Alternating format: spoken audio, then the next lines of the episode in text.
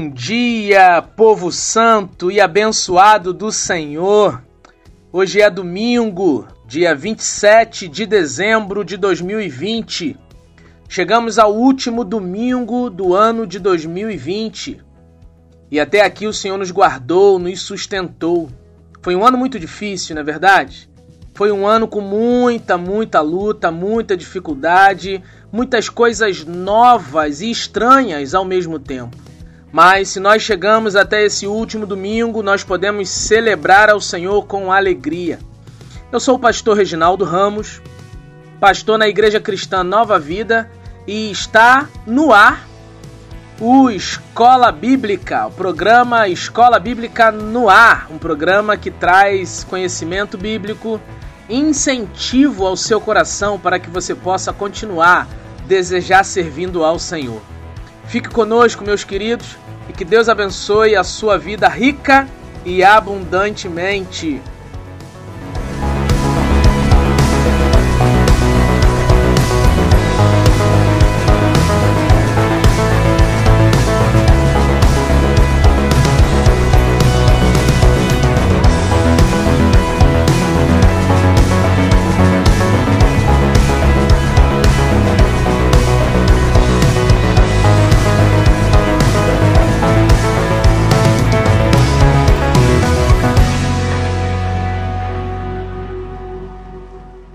Estamos aqui com um desejo, um intuito de aprendermos um pouco mais sobre a palavra do Senhor. O programa Escola Bíblica no Ar, ele tem esse esse propósito de levar o conhecimento de uma forma simples, equilibrada, bíblica acima de tudo.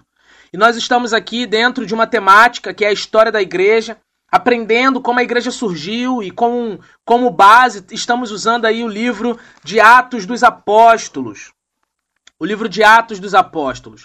E hoje nós vamos falar no capítulo de número 13, né? A primeira viagem missionária de Paulo, do apóstolo Paulo. Mas antes de lermos o livro, antes de lermos o capítulo 13, eu quero orar, quero abençoar a sua vida nesse momento. Oremos ao Senhor.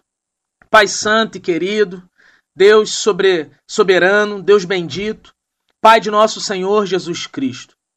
Nós te louvamos nessa manhã de domingo Senhor, aonde o teu Espírito está trabalhando em nossas vidas, aonde, Senhor, temos a certeza de que a tua palavra ela se renove traz aos nossos corações direção, orientação, e para isso eu te peço que os nossos ouvidos e corações estejam atentos à tua voz, ao teu ensinamento, à tua palavra que será ensinada, ministrada nessa manhã em forma de estudo bíblico. Que o Senhor nos dê a paz e a alegria que precisamos. Que o sentido do Natal faça é, referência nas nossas vidas, nos nossos lares, o verdadeiro sentido do Natal ganhe lugar em nossas vidas, em nossas rotinas e atividades. E que o teu nome seja glorificado. Prepara para nós um fim de ano, dias, Senhor, que ainda nos restam, esses quatro últimos dias desse ano, que o Senhor possa nos dar dias de alegria ainda, de boas notícias e que o teu Espírito esteja reinando absolutamente em nossas vidas. Fique conosco, é o que eu te peço, Senhor, em o nome de Jesus. Pegue sua Bíblia, querido, querida, abra sua Bíblia no livro de Atos, capítulo de número 13. Pegue também o seu bloquinho de anotações, o seu caderno, a sua agenda. Procure um lugar confortável e vamos, vamos meditar na palavra de Deus nessa manhã. Eu quero fazer a leitura do capítulo 13. Depois, como de costume, eu volto falando um pouquinho, né, daquilo que Deus já tem ministrado em nossos corações. Amém? Me acompanhe na leitura, por gentileza. Capítulo 13, Atos dos Apóstolos, a partir do versículo 1, diz assim a palavra do Senhor. Havia na igreja de Antioquia profetas e mestres. Barnabé, Simeão, por sobrenome Níger, Lúcio de Cirene, Manaém, Colasso de Herodes, o tetrarca e Saulo. E servindo eles ao Senhor e jejuando, disse o Espírito Santo: Separai-me agora, Barnabé e Saulo, para a obra a que os tenho chamado. Então, jejuando e orando, e impondo sobre ele as mãos, os despediram. Enviados, pois, pelo Espírito Santo, desceram a Seleucia e dali navegaram para Chipre. Chegados a Salamina, anunciavam a palavra de Deus nas sinagogas judaicas. Tinham também João como auxiliar. Havendo atravessado toda a ilha até Pafos, encontraram um certo judeu, mágico, falso profeta, de nome Bar Jesus, o qual estava com o procônsul Sérgio Paulo, que era homem inteligente. Este, tendo chamado Barnabé e Saulo, diligenciava para ouvir a palavra de Deus. Mas opunha-se-lhes Elimas, o mágico, porque assim se interpreta o seu nome, procurando afastar da fé o procônsul. Todavia, Saulo também, chamado Paulo, cheio do Espírito Santo, fixando nele os olhos, disse: Ó oh, filho do diabo, cheio de todo o engano e de toda a malícia, inimigo de toda a justiça, não cessarás de perverter os retos caminhos do Senhor? Pois agora, eis aí, está sobre ti a mão do Senhor, e ficarás cego, não vendo o sol por algum tempo. No mesmo instante caiu sobre ele névoa e escuridade, e andando à roda, procurava quem o guiasse pela mão. Então o procônsul, vendo o que sucedera, creu, maravilhado com a doutrina do Senhor. E navegando de Pafos, Paulo e seus companheiros dirigiram-se a Perge da Panfilha. João, porém, apartando-se deles, voltou para Jerusalém. Mas eles, atravessando de Perge para Antioquia da Pisídia, indo num sábado à sinagoga, assentaram-se. Depois da leitura da lei dos profetas, os chefes da sinagoga mandaram dizer-lhes: Irmãos, se tendes alguma palavra de exortação para o povo, dizei-a. Paulo, levantando-se e fazendo com a mão um sinal de silêncio, disse: Varões israelitas e vós outros que também temeis a Deus, ouve. O Deus deste povo de Israel escolheu nossos pais e exaltou o povo durante sua peregrinação na terra do Egito, donde os tirou com braço poderoso, e suportou-lhes os maus costumes por cerca de quarenta anos no deserto. E havendo destruído sete nações na terra de Canaã, deu-lhes essa terra por herança. Vencidos cerca de quatrocentos e cinquenta anos. Depois disto, lhes deu juízes e até o profeta Samuel. Então eles pediram um rei, e Deus lhes deparou Saul, filho de Quis, da tribo de Benjamim, e isto pelo espaço de quarenta anos. E tendo tirado a este, levantou-lhes o rei Davi, do qual também, dando testemunho, disse: Achei Davi, filho de Jessé, homem segundo meu coração, que fará toda a minha vontade. Da descendência deste, conforme a promessa, trouxe Deus a Israel o Salvador, que é Jesus. Havendo João primeiro pregado a todo o povo de Israel, antes de, da manifestação dele, batismo, antes da manifestação dele, batismo de arrependimento. Mas ao completar João a sua carreira, dizia: Não sou quem supondes. Mas após mim vem aquele de cujos pés não sou digno de desatar as sandálias.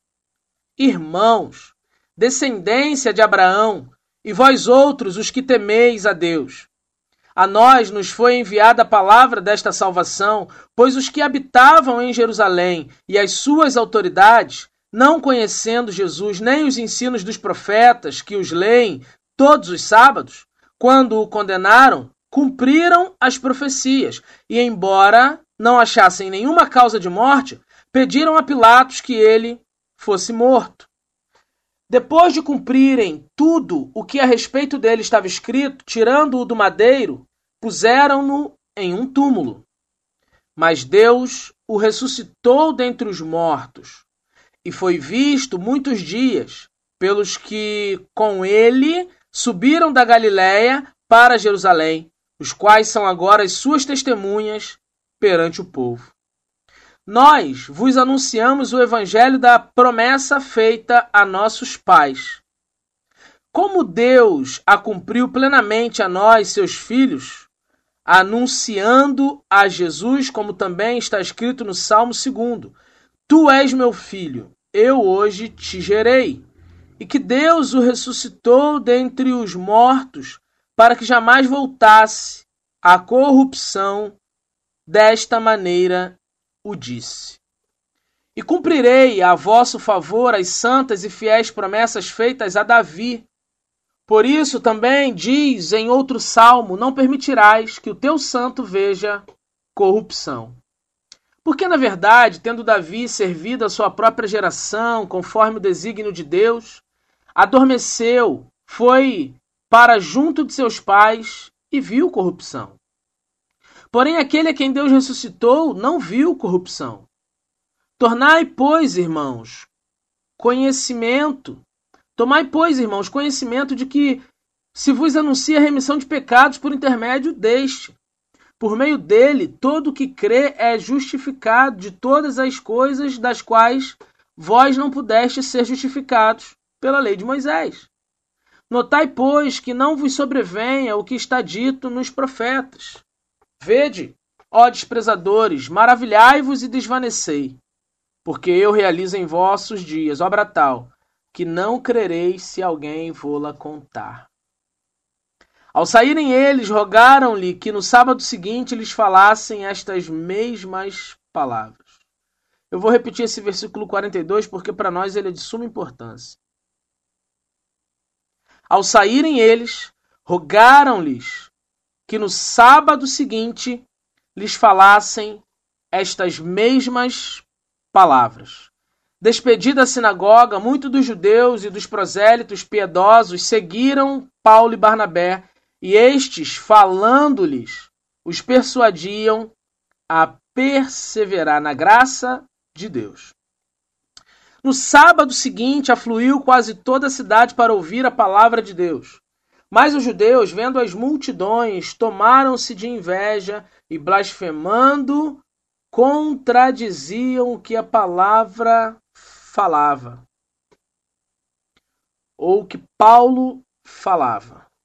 Então Paulo e Barnabé, falando ousadamente, disseram: Cumpria que a vós outros, em primeiro lugar, fosse pregada a palavra de Deus. Mas, posto que a rejeitais, e a vós mesmos vos julgais indignos da vida eterna, eis aí que nos volvemos para os gentios, porque o Senhor assim nolo determinou. Eu te constituí para a luz aos gentios, a fim de que sejas para a salvação até os confins da terra. Os gentios, ouvindo isto, regozijavam-se, glorificavam a palavra do Senhor e creram todos os que haviam sido destinados para a vida eterna. E divulgava-se a palavra do Senhor por toda aquela região. Mas os judeus instigaram as mulheres piedosas e de alta posição e os principais da cidade e levantaram perseguição contra Paulo e Barnabé, expulsando-os do seu território.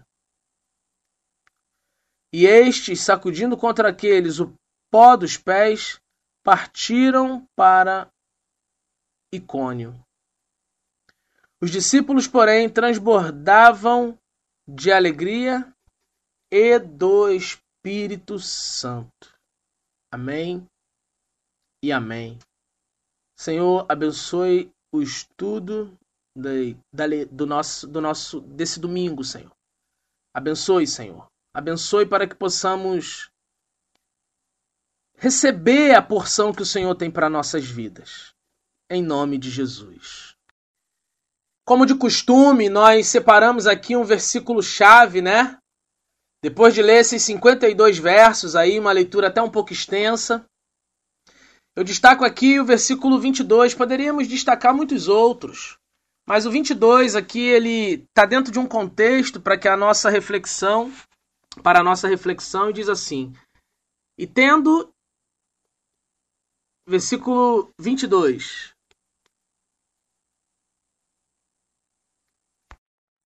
Vinte e dois não, gente. Versículo 2.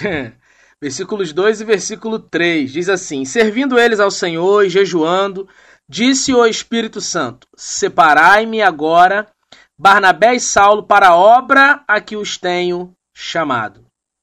Então, jejuando e orando e impondo sobre ele as mãos, os despediram. Esses versículos estão diretamente ligados com o capítulo 9.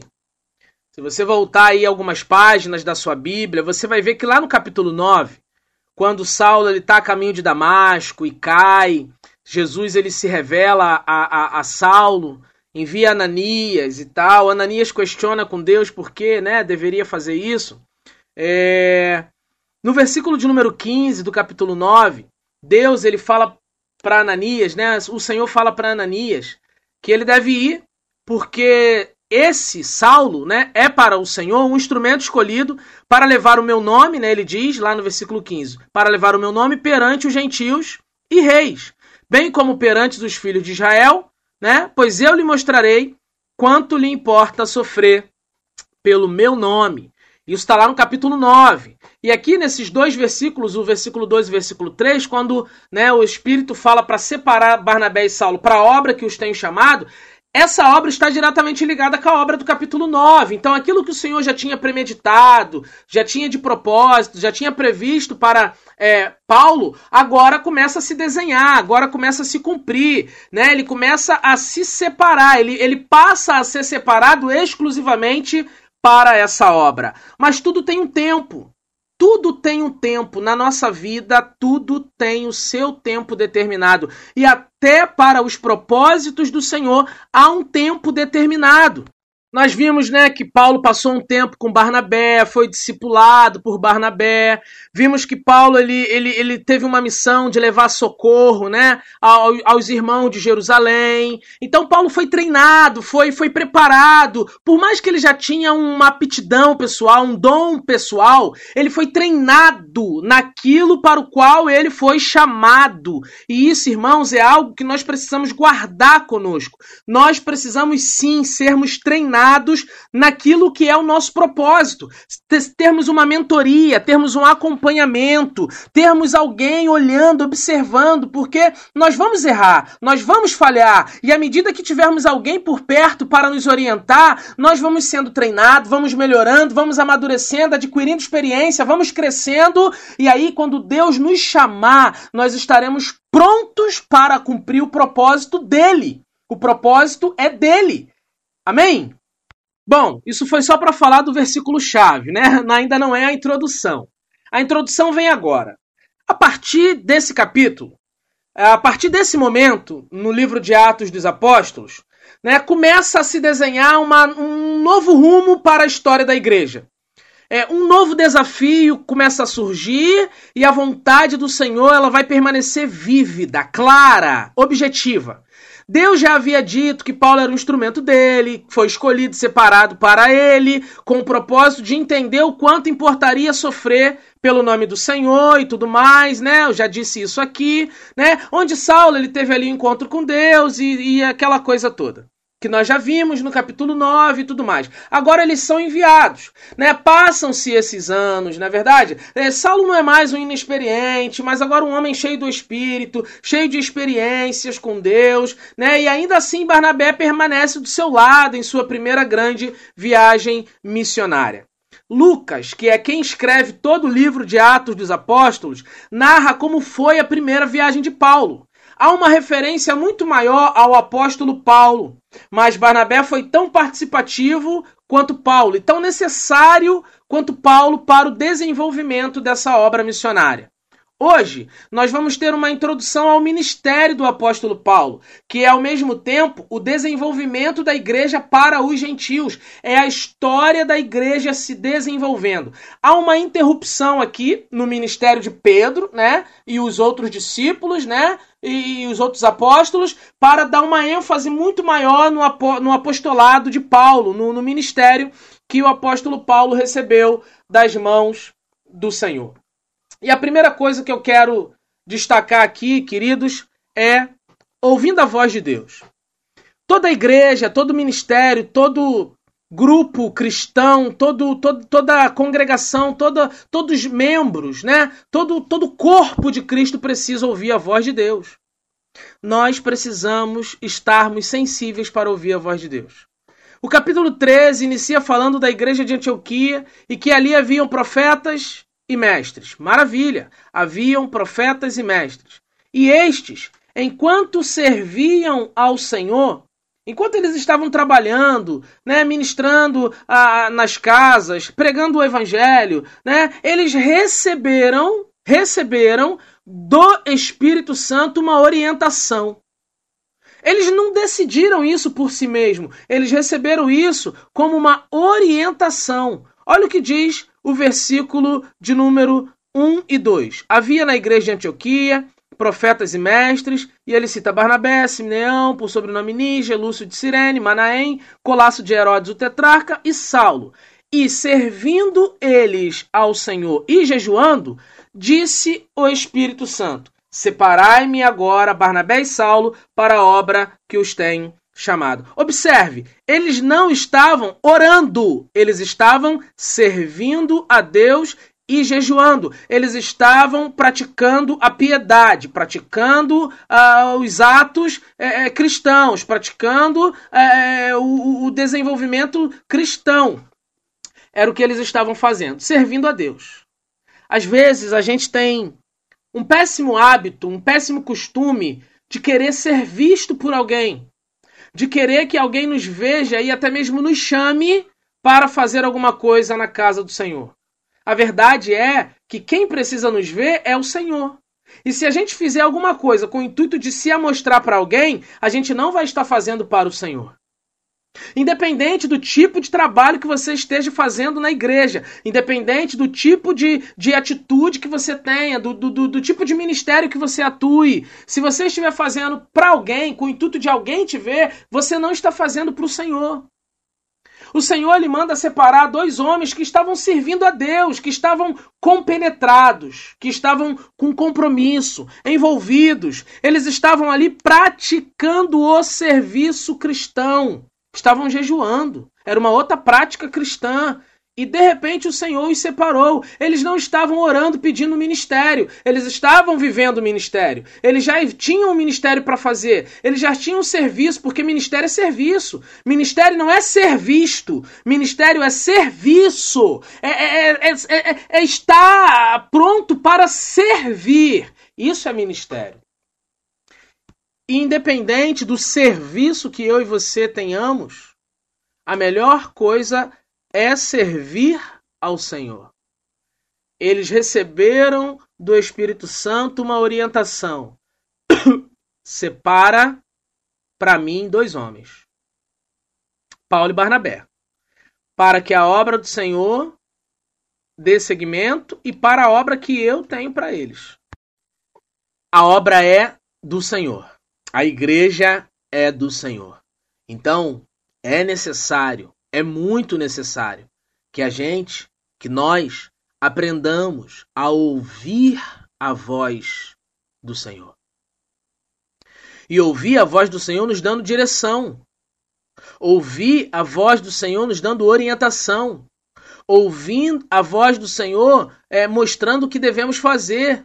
A igreja precisa atender a um chamado do Senhor. Precisa ter uma certeza de que é o Senhor quem está falando no meio da igreja. Eles estavam servindo, estavam jejuando, né? Estavam trabalhando. Então, eles receberam uma orientação. E à medida que eles receberam uma orientação, o que, que eles fizeram? Olha o versículo 3. Então, depois que receberam a, ouvir a voz do Senhor, depois que receberam como ori orientação separar Paulo, Saulo e Barnabé, então eles vão fazer o quê? Agora eles vão desenvolver a igreja. Jejuando, orando e impondo sobre ele as mãos, os despediram. Há muitas igrejas que primeiro fazem isso. Oram, jejuam, impõem as mãos e só depois pensam em ouvir a voz do Senhor. Na verdade, eles primeiro ouviram a voz do Senhor. Separa para mim fulano e Beltrano. Agora vai e ora, jejua, impõe sobre ele as mãos, despede-os na minha presença. É a voz do Senhor que nos leva a orar. É a voz do Senhor que nos leva a impor as mãos. É a voz do Senhor que nos leva a jejuar. É a voz do Senhor que nos põe para trabalhar para Ele. Com propósito definido, com orientação definida. Amém, queridos? Vamos seguir um pouquinho mais então. A primeira viagem missionária, né? Mais uma vez o versículo 4, ele confirma que eles foram enviados pelo Espírito Santo, né? Enviados, pois, pelo Espírito Santo, e aí vai traçar uma rota, né? A, o caminho que eles percorreram aí, né? Ah, desceram a Seleucia, dali navegaram a Chipre, Salamina, Pafos, né? e aí foram e tudo mais. A igreja tinha certeza de estar ouvindo a voz de Deus e agindo em obediência a essa voz. A primeira narrativa, do, cap... do versículo 4 ao versículo 12, contém as primeiras cidades por onde Paulo e Barnabé passaram, né? Seleucia, Chipre, Salamina e Pafos. Essas quatro cidades foram é, os primeiros lugares aonde eles pregaram o evangelho. Se nós voltarmos ao capítulo de número 1, versículo 8, nós vamos ter a certeza que Deus realmente estava conduzindo a igreja nesta direção, pois isso já havia sido declarado pelo Senhor. Esses homens são os instrumentos de Deus para o cumprimento da sua palavra. Será que você lembra o que está escrito lá em Atos capítulo 1, versículo 8? Eu acredito que sim. Eu acredito que você lembra. Então eu quero citar aqui mais uma vez. Mas recebereis poder ao descer sobre vós o Espírito Santo, e sereis minhas testemunhas, tanto em Jerusalém, ótimo, bacana, isso já estava acontecendo. Em toda a Judéia, legal, já tinha uma igreja espalhada ali ao redor de Jerusalém, por toda a Judéia. Samaria, sim, já tinha pregadores ali em Samaria. E agora até aos confins da terra. Paulo é quem dá início à pregação do evangelho até aos confins da terra. É Paulo e Barnabé quem inicia essa nova jornada, essa nova empreitada até aos confins da terra. E agora eu e você precisamos dar seguimento a isso. Precisamos dar continuidade a essa missão. Precisamos é, dar sequência a esse, esse, esse trabalho, a, a essa obra de salvação de vidas, de operação de milagres. A partir de agora, Lucas, que é o escritor de Atos, e segue nessa comitiva junto com Paulo, né? Ele está junto desse grupo de pessoas aliançado com Paulo e Barnabé para essa viagem missionária. Então, tudo que Lucas vai fazer agora é uma narrativa, né? Uma narrativa bem de perto. Na verdade, é, é, ele, ele, vai, ele vai seguir nessa comitiva. Então, ele vai narrando bem, bem de perto. Né? Assim como também o jovem João Marcos, né? eles vão juntos viver as maiores experiências das suas vidas. Eles saíram rumo ao desconhecido. Eles correriam riscos, risco de morte, né? seriam rejeitados, apedrejados, sofreriam, né? tudo isso. Tudo em obediência à voz de Deus. Tudo com o propósito de cumprir, de seguir, de obedecer ao chamamento que eles receberam, que é o chamamento através da voz de Deus foram obedientes e deram seguimento a, ao propósito do Senhor, do Senhor. E por onde eles passaram, procuravam uma sinagoga judaica e ali expunham as escrituras. Em cada cidade que eles iam, em cada localização que eles chegavam, em cada é, povoado que eles passavam, eles procuravam uma sinagoga judaica e foram chamados pelo procônsul daquela época, pois este desejava ouvir a palavra de Deus. Mas um mágico se opunha a as palavras de Paulo e de Barnabé. E ah, então procuravam é, meio que afastá-los, né? É, meio que afastar o procônsul da fé em Jesus. Foi então que Paulo resistiu na autoridade do Espírito Santo e repreendeu aquele espírito. Elimas, o mágico, ficou cego, né? Ou Bar Jesus, como era chamado, ficou cego e necessitado de que alguém o guiasse. Este sinal serviu de confirmação do poder de Deus, a fim de conduzir o procônsul a crer na doutrina do Senhor Jesus. O mesmo ficou maravilhado diante daquele episódio, né? E Deus começa a punir, a cumprir, perdão, o seu propósito. Deus começa a, a cumprir o seu propósito, né? Que é levar o evangelho aos confins da terra. Levar o evangelho aos confins da terra. E que assim Deus possa estar conduzindo, abençoando, né? A nós agora que temos essa missão. Porque Paulo e Barnabé não estão mais entre nós. João Marcos também não. Os outros apóstolos, ninguém mais. Essa responsabilidade agora ela é minha, ela é sua, ela é nossa. Amém? Do trecho que segue adiante, né? Dos versículo 13 ao versículo 15, nós vamos ter o relato do retorno de João Marcos sem nenhum motivo aparente, ele decide voltar, né? E o grupo segue aí, mais um grupo de cidades, eles vão passando, né? Vão seguir para Perge da Panfilha, mas João, ele volta então para Jerusalém. De Perge, o grupo seguiu até Antioquia da Psídia, onde Paulo teve a oportunidade de testemunhar acerca de Cristo. E do verso 17 até o 41, Paulo expõe o evangelho com citações de diversos textos do Antigo Testamento, tornando é, é, de fácil entendimento a sua pregação, a sua palavra, né? a, a clareza com que Paulo expõe o texto, fazendo citações e alusões do Antigo Testamento, facilita a compreensão daqueles que os ouvem, né? E deveria ser muito bom ouvir Paulo pregar, gente. Existem alguns pregadores da atualidade que eu gosto muito de ouvir, que tem uma palavra rebuscada, porém toda bíblica, né? Não fica, desculpa a expressão, mas não fica enchendo linguiça, não fica igual cachorro correndo atrás do rabo, falando as mesmas coisas, mas traz conteúdo bíblico, pessoas que se debruçam na palavra de Deus. E a palavra de Deus vai dizer que esses que estudam, que buscam conhecimento para passar a outro, eles são dignos de receber dobrados honorários. E aí você tem um pastor, você tem um líder de igreja que é um pregador fantástico, um homem de palavra, um homem da palavra, um homem que busca conhecer a Deus, que está estudando, se embrenhando pelas, pelas leituras bíblicas, buscando livro, fazendo curso, orando, jejuando, se consagrando, e às vezes a gente nem dá muito valor.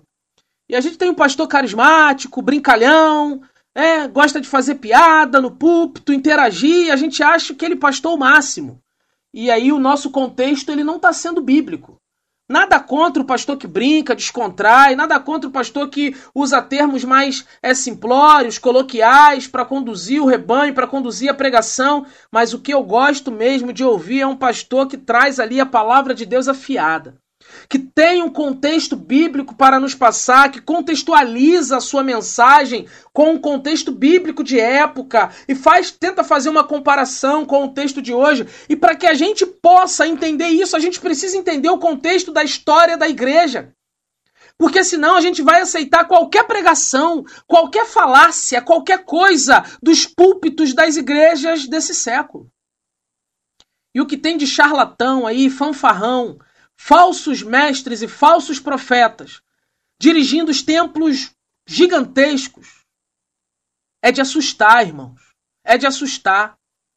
Paulo ele vai usar termos bíblicos, citações bíblicas. Ele não vai inventar nada, não tem invencionice. Ele pega o contexto bíblico e vai aplicando na vida do crente, na vida da, da igreja, apontando o caminho para Cristo. O perfil de Paulo é completamente diferente do perfil de Pedro. É.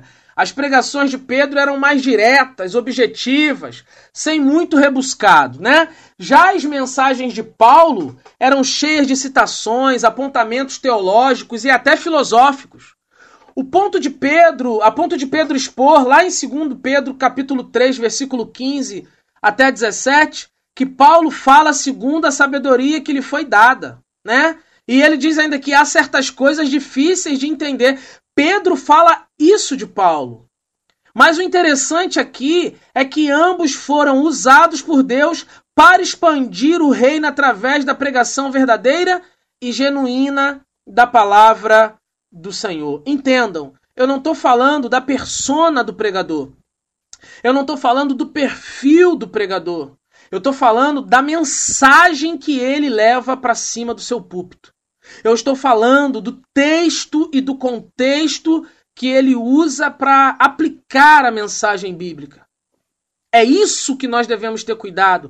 O pastor pode ser fechado, sério e trazer uma mensagem alegre para a igreja. E o pastor pode ser brincalhão e trazer uma mensagem toda torta. É isso que nós precisamos entender. E a mensagem deve ser bíblica. Deve ser bíblica. Por mais que possamos contextualizá-la, ela deve ser bíblica. Algo que me chama muita atenção aqui é exatamente a resposta que o povo deu mediante a pregação de Paulo. E essa mensagem, essa resposta, está lá no capítulo 42, versículo 42. Quando Paulo terminou de expor o texto bíblico, diz o texto que ao saírem eles, rogaram-lhes que no sábado seguinte lhes falassem estas mesmas palavras. Eu quero testemunhar algo bem rápido aqui. Eu cheguei na cidade de Guarapari no ano de 2012. E desde então eu comecei a pregar o evangelho na igreja cristã Nova Vida, substituindo um excelente pastor, um homem de Deus, um homem com a palavra excelente, um homem que tinha um cuidado com a igreja e já tinha uma certa idade, uma maturidade muito maior do que a minha. Eu cheguei nessa cidade com 28 anos. 27 anos eu tinha. Completei 28 anos aqui na cidade. E desde os meus 27 anos, então, pregando o Evangelho como pastor e desejando levar a Bíblia, o conteúdo bíblico, sem inventar coisa, pregar a palavra de Deus e os membros que nos acompanham desde então são testemunha disso, minha esposa é testemunha disso. E eu lembro que logo que eu cheguei na igreja, com alguns meses, eu comecei a aplicar na igreja a pregação expositiva que é aquela pregação que você expõe o texto a texto, versículo a versículo, e você vai aplicando né, o, o texto na vida, na, no nosso cotidiano. Sem um tema específico, sem é, um jargão específico, mas pregando a palavra de Deus. E o livro, o primeiro livro que eu usei como base para fazer a pregação expositiva foi exatamente o livro de Atos dos Apóstolos. Isso há nove anos atrás. Então, eu pregando para a igreja, em algumas vezes eu achei que a pregação estava cansando a igreja. Eu achei que a pregação estava pesada para a igreja. Eu não pregava um capítulo inteiro, mas eu pregava continuado, né? Se eu preguei cinco versículos hoje, eu fui do 1 ao 5 do capítulo 1. No domingo que vem eu começava no versículo 6 e ia até onde o Espírito me permitisse. Eu tinha um, um cronograma, eu tinha uma programação. E durante um ano e três meses, ou quatro meses, não lembro exatamente, eu preguei todos os domingos, salvo uma data ou outra específica, né? Mas eu preguei durante um ano e quatro meses dentro do livro de Atos dos Apóstolos. E muitas foram as vezes que eu quis desistir disso.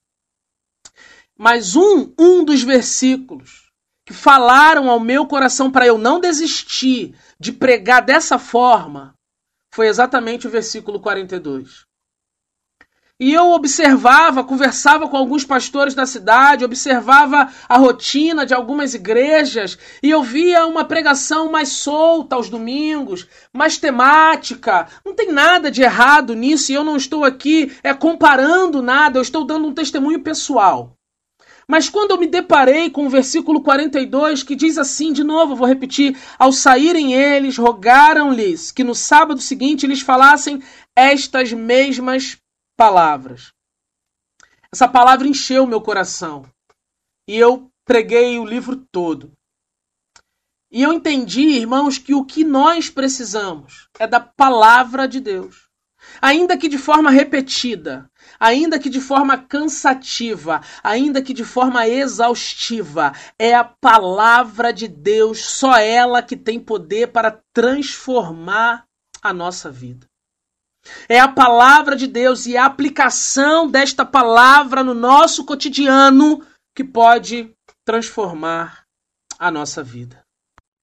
O texto aqui nos faz entender que eles queriam ver Paulo pregando as mesmas, abre aspas, palavras, fecha aspas. Ele queria, eles queriam ver Paulo pregando de novo. O estilo de pregação, o conteúdo da sua mensagem era impactante. Observe, eles não queriam ver Paulo novamente. O que eles queriam era ouvir a pregação que Paulo tinha do evangelho mais uma vez. O versículo 43 nos faz entender que muitos passaram a segui-los por causa da palavra que ele pregava. Despedida a sinagoga, muitos dos judeus e dos prosélitos piedosos seguiram Paulo e Barnabé, e estes, falando-lhes, os persuadiram a perseverar na graça de Deus. Estes foram persuadidos a perseverar na graça de Deus, e conforme desejaram, no sábado seguinte, diz o texto, eles não só voltaram, como eles trouxeram mais gente. Versículo 44. No sábado seguinte, afluiu quase toda a cidade para ouvir a palavra de Deus. Que coisa extraordinária! O texto diz que afluiu quase toda a cidade para ouvir a palavra de Deus. Que coisa maravilhosa! Que coisa fantástica! Que é, é sensacional, irmãos é sensacional. Eu prego para um grupo pequeno de pessoas.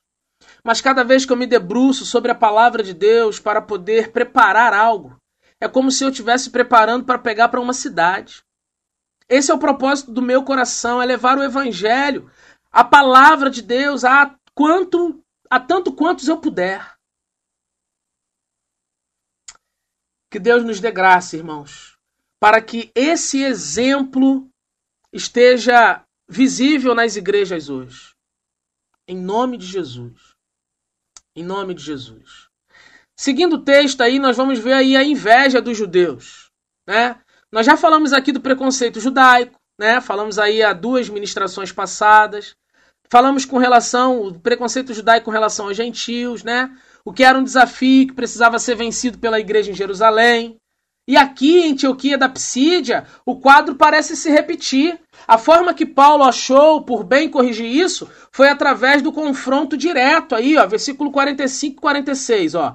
Mas os judeus, vendo as multidões, tomaram-se de inveja e blasfemando contradiziam o que Paulo falava. Sempre tem alguém para torcer contra, para despregar o que está sendo pregado.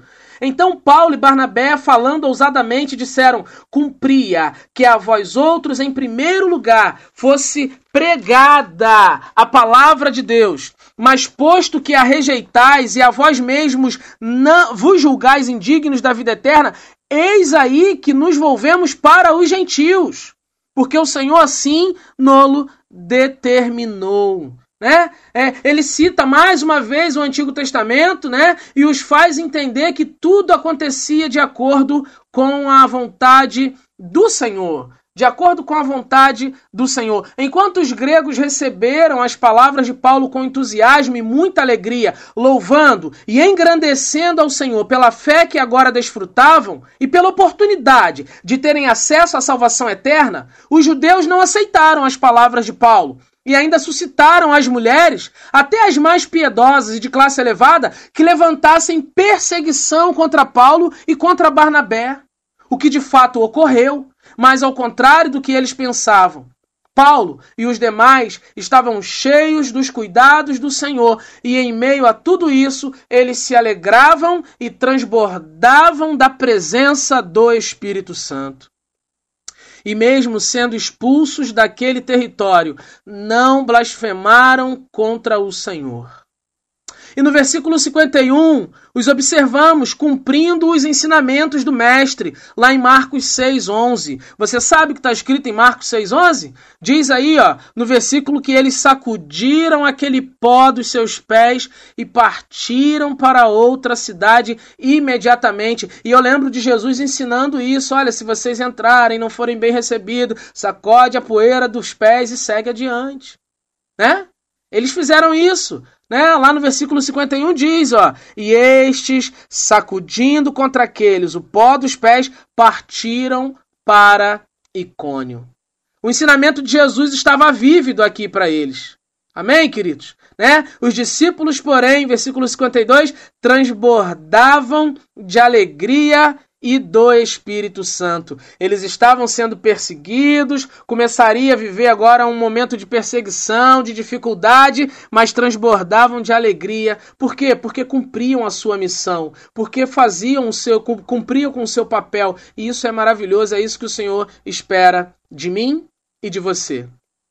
E eu quero concluir desde já agradecendo por você ter ficado aqui comigo nesse domingo pela manhã ou está nos ouvindo aí pelas plataformas de podcasts. Que Deus continue abençoando a sua vida. Querido irmão, querida irmã, ouvinte, aqui da Rádio Play FM. O capítulo 13 de Atos dá início ao movimento missionário.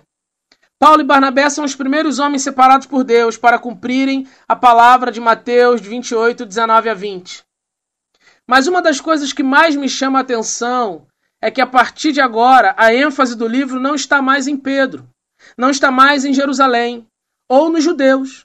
O livro está direcionado a Paulo, às cidades e povoados distantes, a missão de levar o evangelho a um povo gentil que não tinham tradição judaica e não eram judeus. E isso fala comigo, fala contigo, isso deve falar aos nossos corações.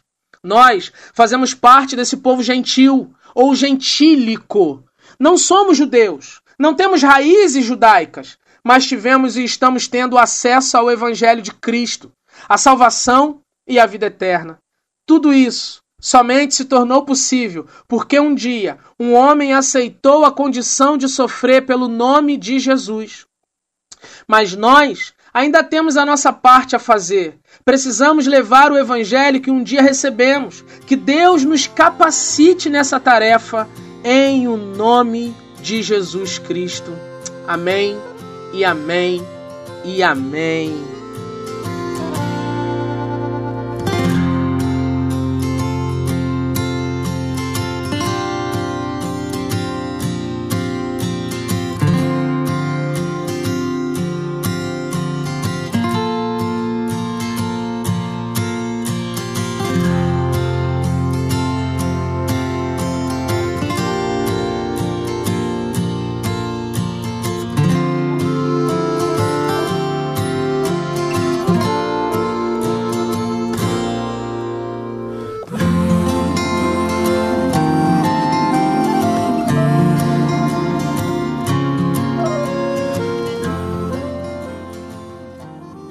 Glórias ao nome do Senhor.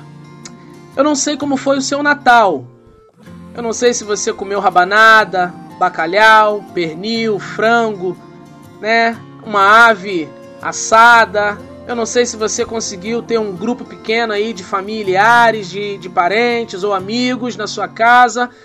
Eu creio que sim, eu creio que você tenha conseguido é, ter aí pelo menos um grupo pequeno, não, não, não tenha ficado só, só solitário, ou mesmo com a sua família, você tenha é, cumprido aí esses dias de, de festa, de, de reflexão, e que a essência do Natal possa reinar na sua vida, que é Cristo. Cristo, menino que nasceu numa manjedoura, mas um filho que foi dado, entregue por amor a nós. E esse menino, ele cresceu, tornou-se homem, e ele é o Filho de Deus. O Natal, para nós, é esperança. E a luz que brilhou, apontando o caminho para os reis à presença de Jesus, é a mesma luz que brilha hoje, nos apontando o caminho à presença de Deus. Deixe essa luz brilhar no teu coração, deixe essa luz brilhar na sua vida. Essa luz é Jesus e que ele possa te abençoar. Um Feliz Natal, atrasado, sim, mas não perdendo a essência. Que Deus abençoe sua vida, que Deus abençoe sua casa, que Deus abençoe sua família. Obrigado, Senhor, pela vida desse ouvinte, dessa ouvinte aqui da Rádio Play FM. Obrigado pelo ano de 2020 que nos trouxe tantos aprendizados. E agora, Senhor, nos ajuda a preparar um 2021 fantástico, melhor, com a tua ajuda, com a tua direção. Nos dê aí uma virada de ano abençoada. Guarda nossa saúde, nossa vida, em nome de Jesus Cristo. Em nome de Jesus Cristo. Amém e amém e amém. Eu quero deixar para você ainda uma reflexão sobre o texto de hoje e eu espero que você tenha sido ricamente abençoado. Eu quero deixar aqui três perguntas. A primeira é: você já ouviu a voz de Deus? Você já ouviu a voz de Deus? E a segunda: se Deus te chamasse para uma obra missionária, tendo que largar tudo, você iria? E se Deus te chamasse para uma obra de missões, largando tudo, você aceitaria? E a terceira e última é: se você fosse expulso de uma cidade por pregar o evangelho, qual seria a sua atitude? O que você faria? Será que eu e você estamos prontos para vivermos na total dependência do Senhor? Pense sobre isso e que a sua vida seja melhor no ano que vem. Que a sua família seja melhor no ano que vem e o seu coração esteja melhor disposto a servir ao Senhor no ano que vem. Deus abençoe, Deus abençoe. Uma boa virada de ano. Quando nós voltarmos já é, será ano novo, já será 2021 e que 2021 venha trazendo muitas alegrias aos nossos corações. Deus abençoe sua vida. Fique na paz, siga na fé. Feliz ano novo, feliz ano todo. Um abraço, Deus abençoe.